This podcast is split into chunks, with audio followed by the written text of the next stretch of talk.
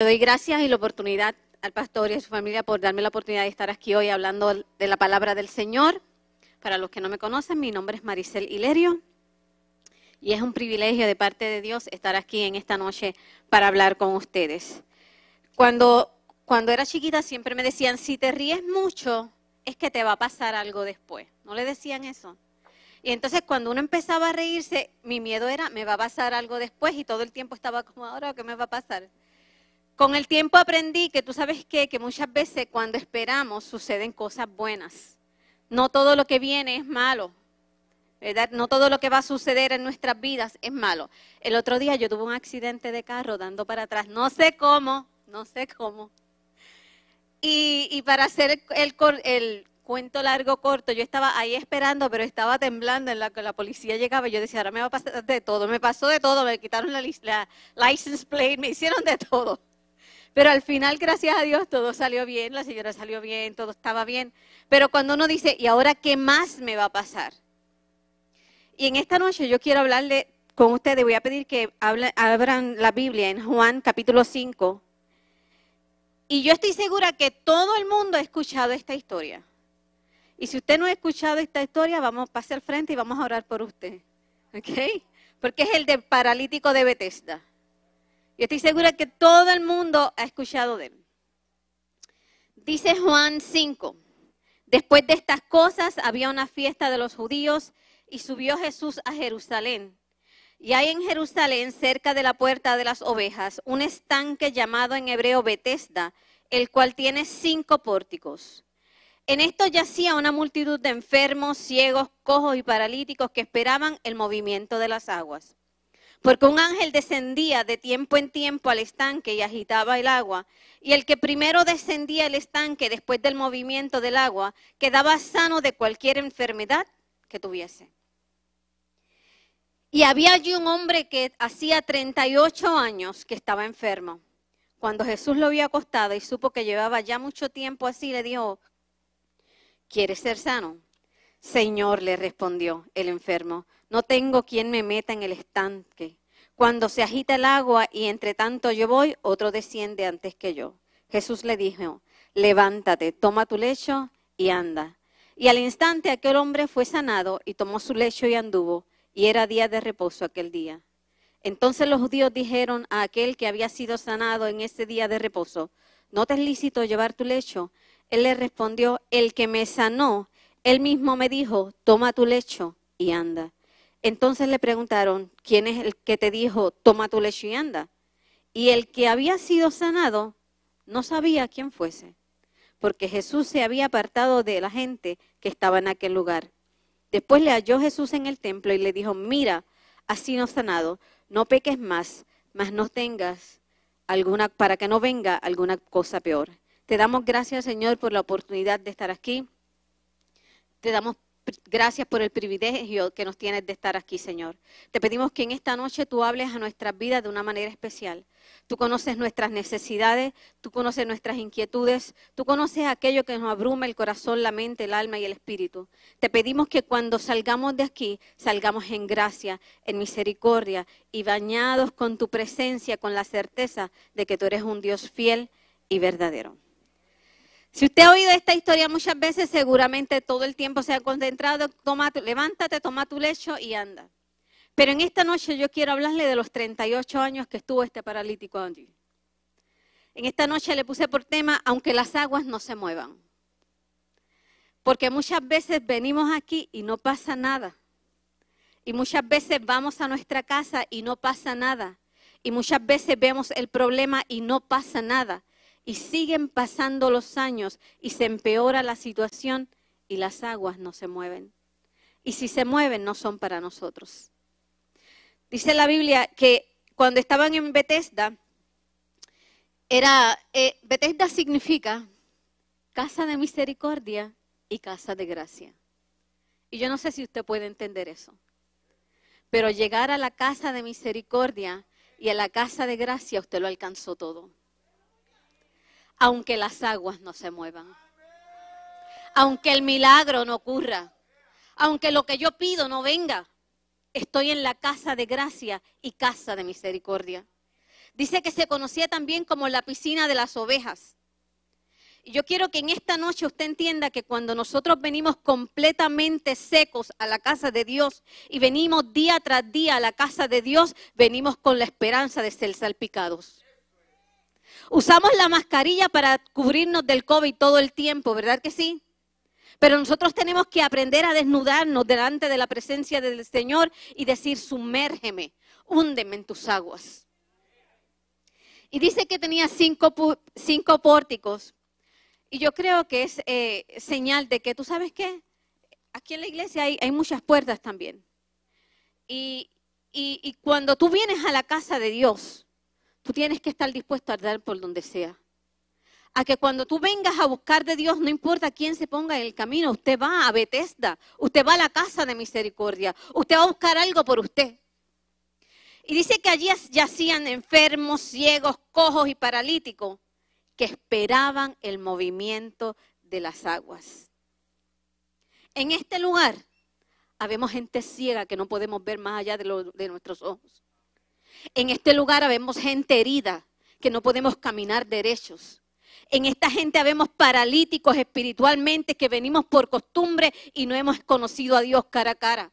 Sin embargo, día a día nos presentamos en Bethesda. Y aquel paralítico no sabíamos, no podríamos decir por qué él llegaba. Porque él iba todo el tiempo allí. Si no pasaba nada. Todo el mundo estaba esperando el movimiento de las aguas.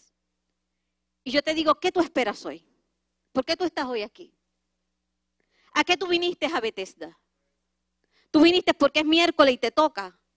Porque es domingo y te toca. ¿O viniste porque esperas que Dios hable a tu vida? ¿O que viniste porque tú esperas una transformación en tu corazón? ¿O viniste para aquí para salir transformado con contestaciones, con fortaleza, con ánimo de decir, yo me quedo en Betesta, yo sigo en la gracia y en la misericordia de Dios? Y cuando aquellos enfermos seguían pasando, dice él, que cuando las aguas se movían, y me da con llorar y le dije al Señor, no me hagas llorar. Yo hablé con él bien en serio antes de salir de casa. Y le dije, no me dejes llorar. Pero si lloras, eso no es nada, ¿ok?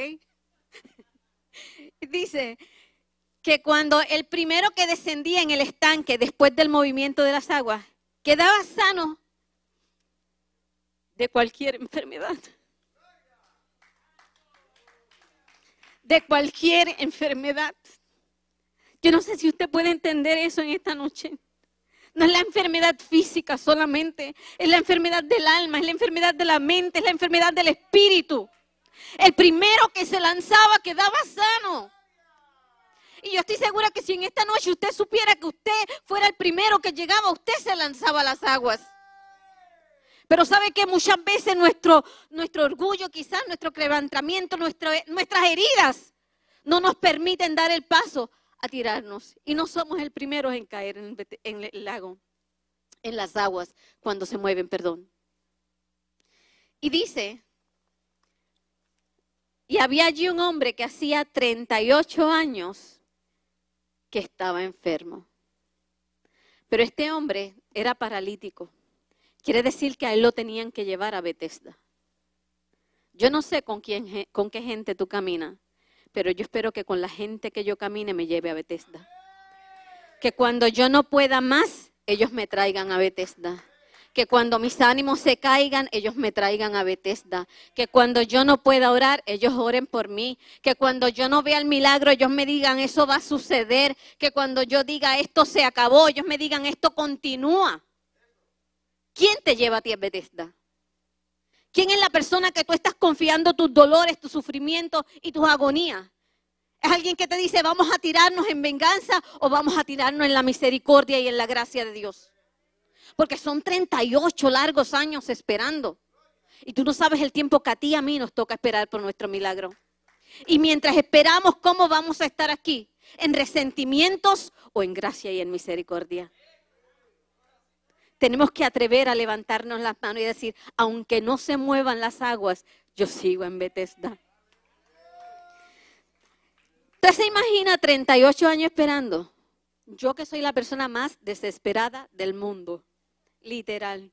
yo soy la persona más desesperada del mundo. Yo no me imagino esperando 38 años. Yo no me imagino estar allí completamente enferma y diciéndole, llévame a Bethesda. Y ver que el ciego se tiraba antes y yo no podía caer allí. Yo no sé si usted está entendiendo lo que yo estoy diciendo esta noche. Pero tú sabes lo que es tú estar completamente enfermo, paralítico, y tú ver paralíticos levantarse y seguir caminando. Y tú quedarte ahí, irte a tu casa para que te lleven, porque el milagro tuyo no sucedió. Se necesita valentía para volver otro año más, otro tiempo más, otro mes más, otra semana más, para entonces ver el matrimonio de aquel salvarse y el tuyo seguir perdiéndose. Se necesita fe y valentía para tú ver que los hijos de aquellos se salvan, se convierten en predicadores, en cantantes, mientras los tuyos se están perdiendo. Y tú vuelves a Bethesda. Y tú vuelves a Bethesda. Y tú vuelves a Bethesda. ¿Sabes por qué? Porque tú has llegado al lugar de gracia y de misericordia. Esa es la diferencia. ¿Te imaginas en esos años la gente que llegaron allí con depresiones, con ansiedades, con tribulaciones y salían de allí en gozo, en alegría y él quizás en consumiéndose en su depresión y en sus ansiedades porque su milagro no sucedía? La gente que él veía que tenía quizás menos oportunidades de llegar al agua y quizás alguien lo empujaba y llegaba antes y a él nada le sucedía. Fueron 38 años esperando por un milagro que casi no sucedió. Pero ¿sabe qué? Él decidió todas las veces ir a Bethesda. Y en aquellos 38 años, el que me diga a mí que no le dio ni depresión, ni duda, ni frustraciones, yo no le creo. Porque sabe qué? Yo me imagino que fueron muchas las veces que salió por allí, por uno de los pórticos llorando. Igual de las muchas veces que tú y yo hemos salido de aquí vacíos y sin sentir que ese día Dios no nos habló. ¿Y qué vamos a hacer cuando Dios no nos habla? ¿Qué vamos a hacer cuando no vemos nuestro milagro? ¿Qué vamos a hacer cuando nada sucede? Quizás él hasta se conformó con ver los milagros que sucedían. Sucedían de lejos. Quizás él dijo, tú sabes qué, esto está destinado para mí. Lo mío es quedarme aquí y ver cómo los demás se salvan, cómo los demás se gozan, cómo los demás este, se sanan. Quizás se conformó, no sabemos lo, cómo aquel hombre pensaba. Pero ¿sabe qué? Todas las veces él dijo, llévenme a Bethesda. Todas las veces alguien lo llevó a Bethesda. Todas las veces, aún en la frustración, en depresión, en ansiedades, él llegó a Bethesda por uno de los pórtigos, por el que pudo, se metió allí. Porque aquel paralítico que no conocía a Jesús, que no conocía, eso lo dice la Biblia, lo leí ahorita, que no conocía a Jesús, quizás aquel hombre había entendido que su gracia y misericordia eran suficientes. ¿Sabes qué? No me voy a sanar, pero estar aquí es suficiente para mí que cuando tú entres por esa, por esa puerta, nosotros podamos levantar la mano y decir, tu presencia es el cielo para mí. Que cuando usted cante, tu presencia es el cielo para mí, tú de verdad sientas que su presencia es el cielo para ti. El milagro no ocurre, pero Dios está contigo. Tú no te has levantado, pero Dios está contigo. La misericordia de Dios te acompaña. Decía que en Bethesda, quizás aquel hombre pensaba, aquí todo puede suceder. Porque yo no sé cuántos de ustedes, y yo estaba hablando con mis hijos antes cuando íbamos a las campañas, uno veía a los ciegos eh, ver, los paralíticos levantarse, eh, la gente, todos los milagros. Y uno iba a la expectativa de qué va a pasar. Menos cuando iban a orar, porque yo cerraba los ojos porque decía, ¿se te puede meter algo? y ahí yo cerraba los ojos, ¿sabes? Pero yo iba a la expectativa de que algo iba a suceder. Este paralítico iba con la expectativa de que algo iba a suceder. ¿Y sabe qué? Todas las veces sucedió algo. Si tú y yo viniéramos aquí con la expectativa de que algo va a suceder, algo sucedería. Quizás el milagro hoy no es el mío, pero quizás es el tuyo. Y quizás mañana es el de él y quizás mañana es el de ella. Y entonces un día llegará mi milagro. Porque venimos con la expectativa de que algo va a suceder. Si todos viniéramos esperando, hoy va a suceder algo, hoy sucederá algo.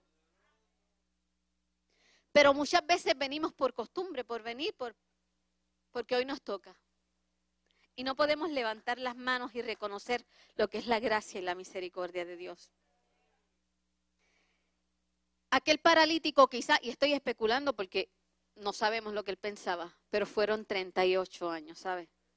Y si usted ha esperado varios años, usted sabe de qué estamos hablando. Y si usted vive en agonía por muchos años, usted sabe lo que es la espera. Pero aquel paralítico quizás había entendido que no había mejor cosa que estar en la presencia de Dios todos los días, sin conocerlo. Estar en un lugar que algo sucedía todo el tiempo. Estar en un lugar que algo pasaba todo el tiempo. Para él las aguas no se movían. El ángel venía de tiempo en tiempo y, se movía las aguas y alguien se sanaba. Pero para él no se movían. Y sabe que en esta noche yo quisiera que tú y yo pudiéramos levantar las manos y decir, Señor, ¿tú sabes qué? Aunque las aguas no se muevan, yo quiero estar donde ocurren los milagros. Señor, aunque las aguas no se muevan, yo quiero estar aquí con los enfermos porque uno de nosotros tiene que sanarse. Aunque las aguas no se muevan, Señor, aunque el problema no se resuelva, déjame aquí en Bethesda para adorar y glorificar tu nombre. Aunque no suceda lo que pedimos en oración, aunque las aguas no se muevan. Tenemos que aprender a levantar las manos, no importa lo que pase, Señor, yo te voy a alabar y te glorificar, porque tu gracia y tu misericordia son más que suficientes. ¿Y sabe qué? Cuando vengamos todos con la expectativa, porque yo espero que esta noche todos salgamos con la expectativa de que el domingo va a pasar algo maravilloso en este lugar. Y que el miércoles que viene el Espíritu Santo se va a apoderar de este lugar.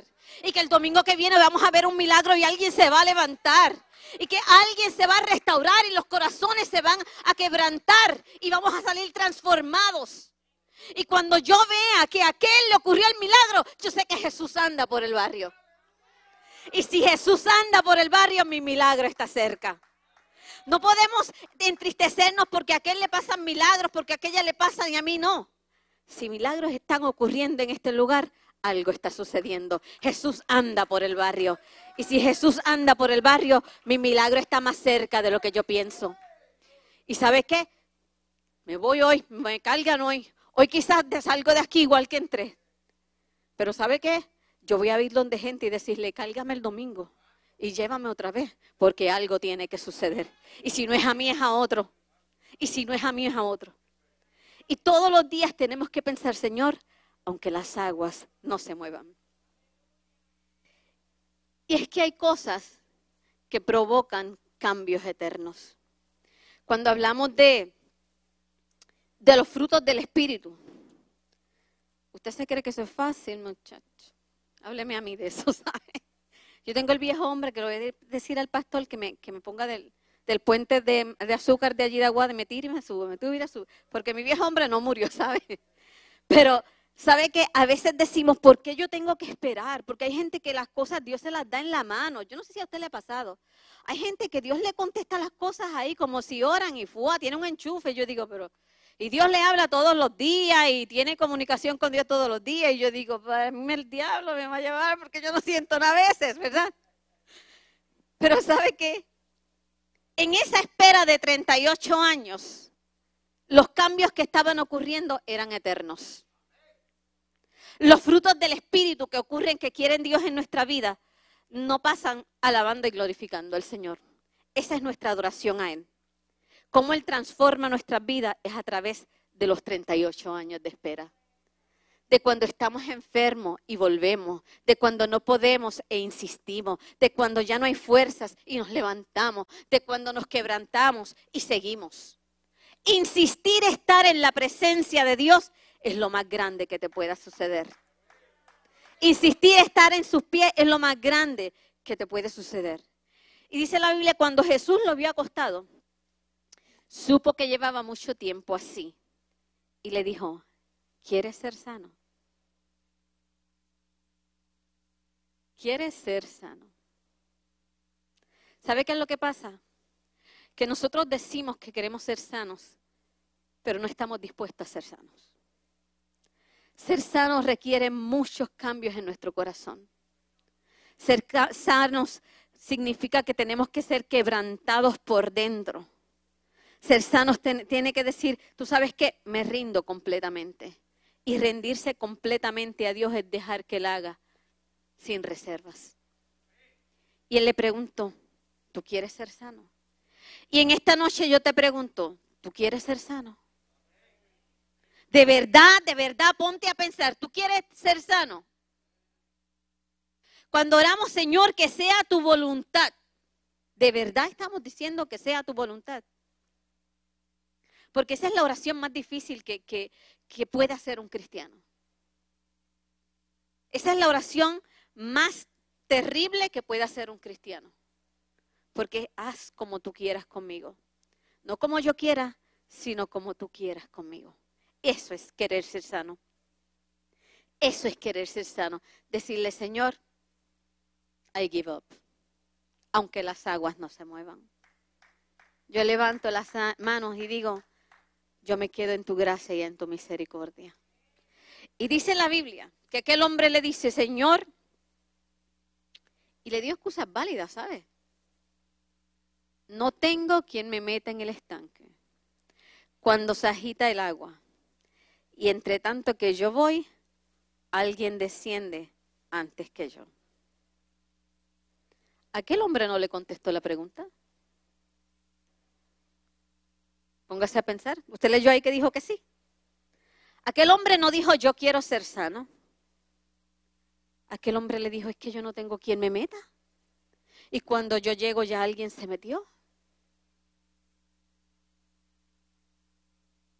Y Jesús yo me imagino que se queda mirándonos como se nos queda mirando cuando Maricel empieza ahora a decirle, tú sabes lo que me hicieron. Esa es mi excusa. Porque al final y al todo, todo tiene que ver entre Dios y tú. Lo que otros hacen contigo es su responsabilidad con Dios, pero lo que yo hago con lo que sucede es entre Dios y yo. Eso es llegar a Bethesda. Que tú puedas decir, tú sabes qué, yo llego a la casa de misericordia. Si él está enfermo, lo dejo enfermo porque yo quiero ver que algo va a pasar en algún lugar. Algo tiene que suceder. Tú quieres ser sano, y vamos a ponerle a Dios todas las excusas posibles.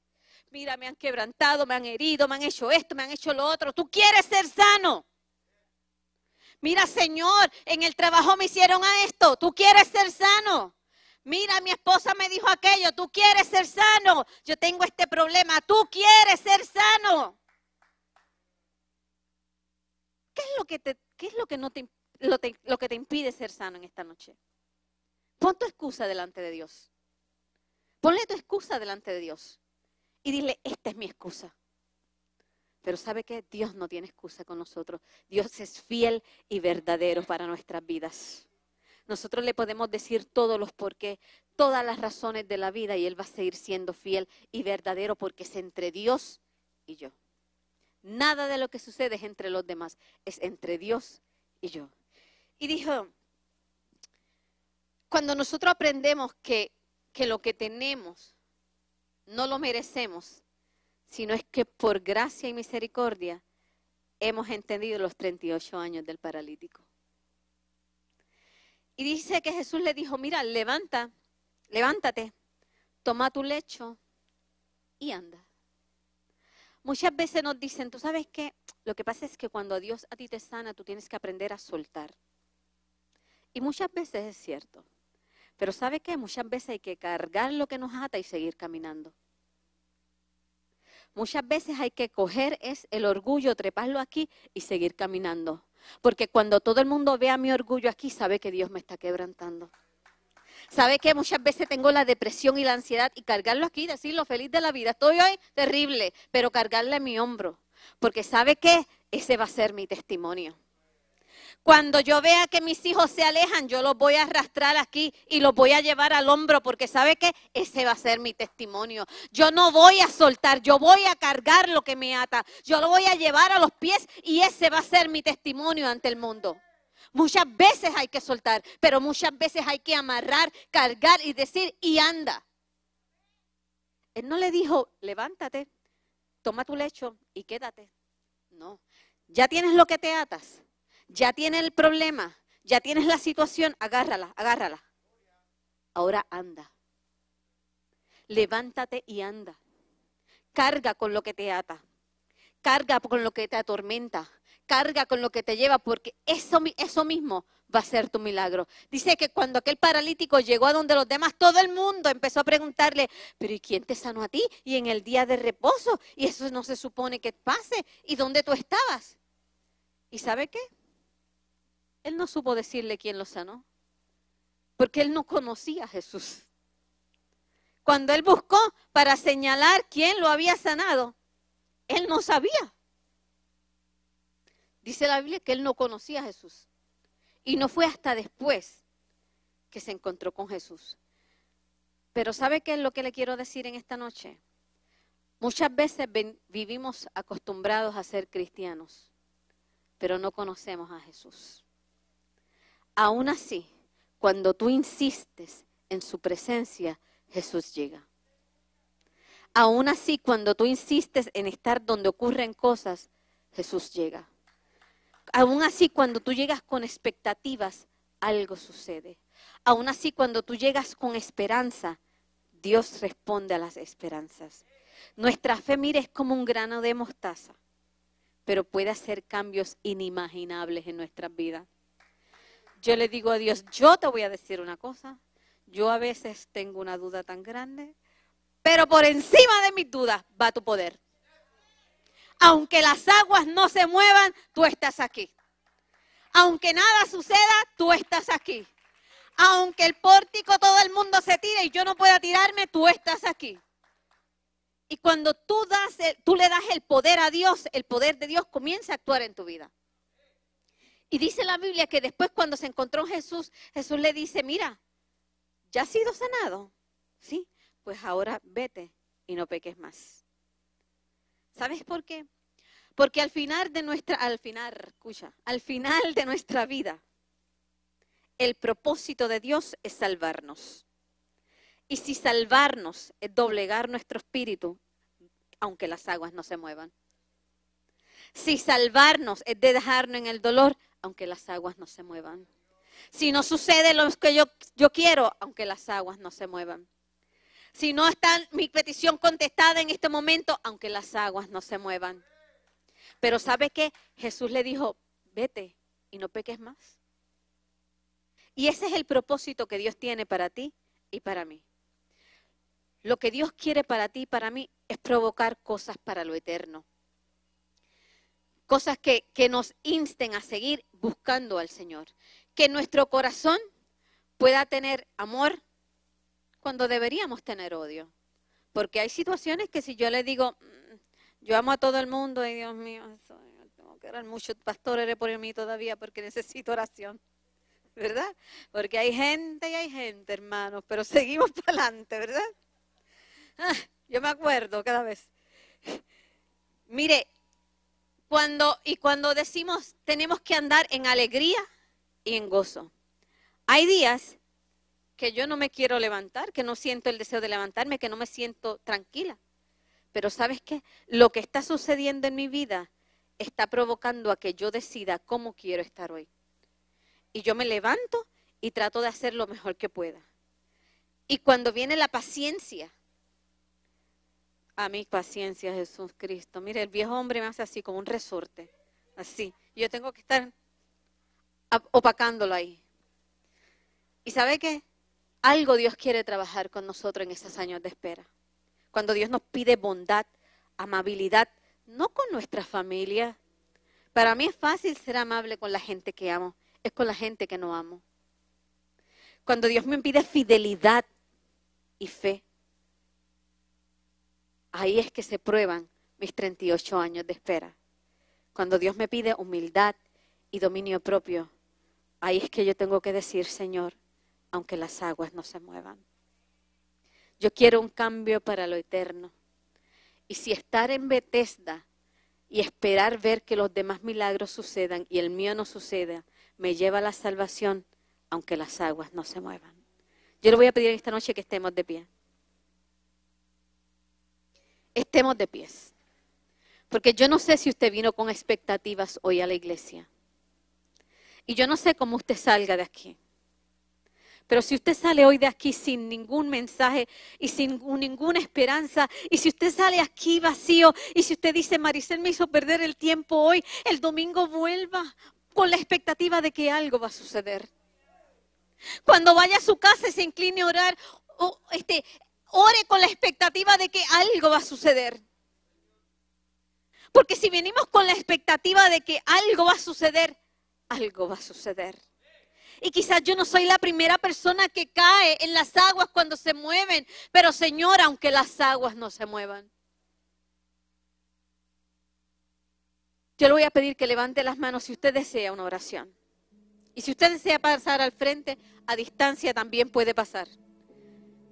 Y vamos a orarle y decirle, gracias Señor, por tu gracia y por tu misericordia. Señor, aunque no se muevan las aguas, Enséñame a disfrutar de tu presencia. Aunque el milagro no ocurra, enséñame a vivir en tu gracia. Aunque nada suceda en mi casa, ayúdame a ver que tú eres suficiente.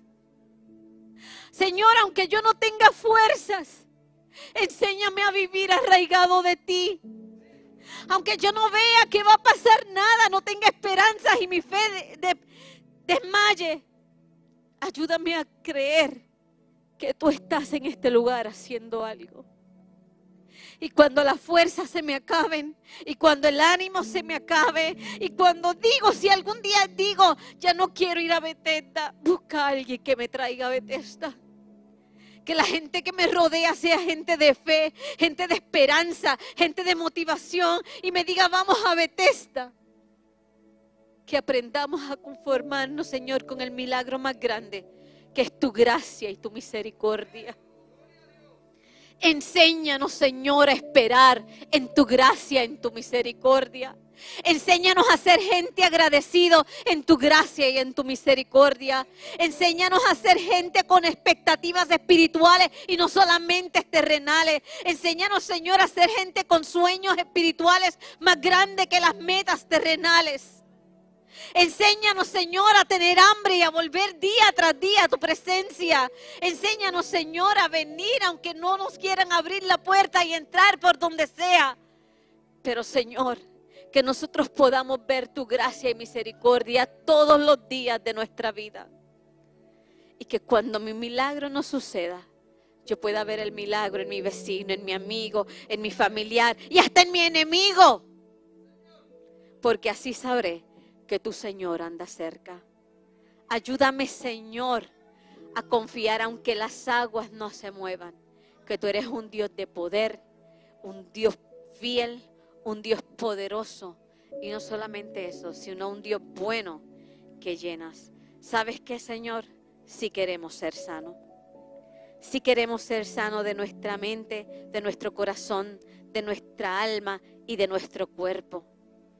Queremos ser sanos quédate en este lugar y cúbrenos de una manera especial y que nosotros podamos salir de aquí hoy diciendo, aunque las aguas no se muevan.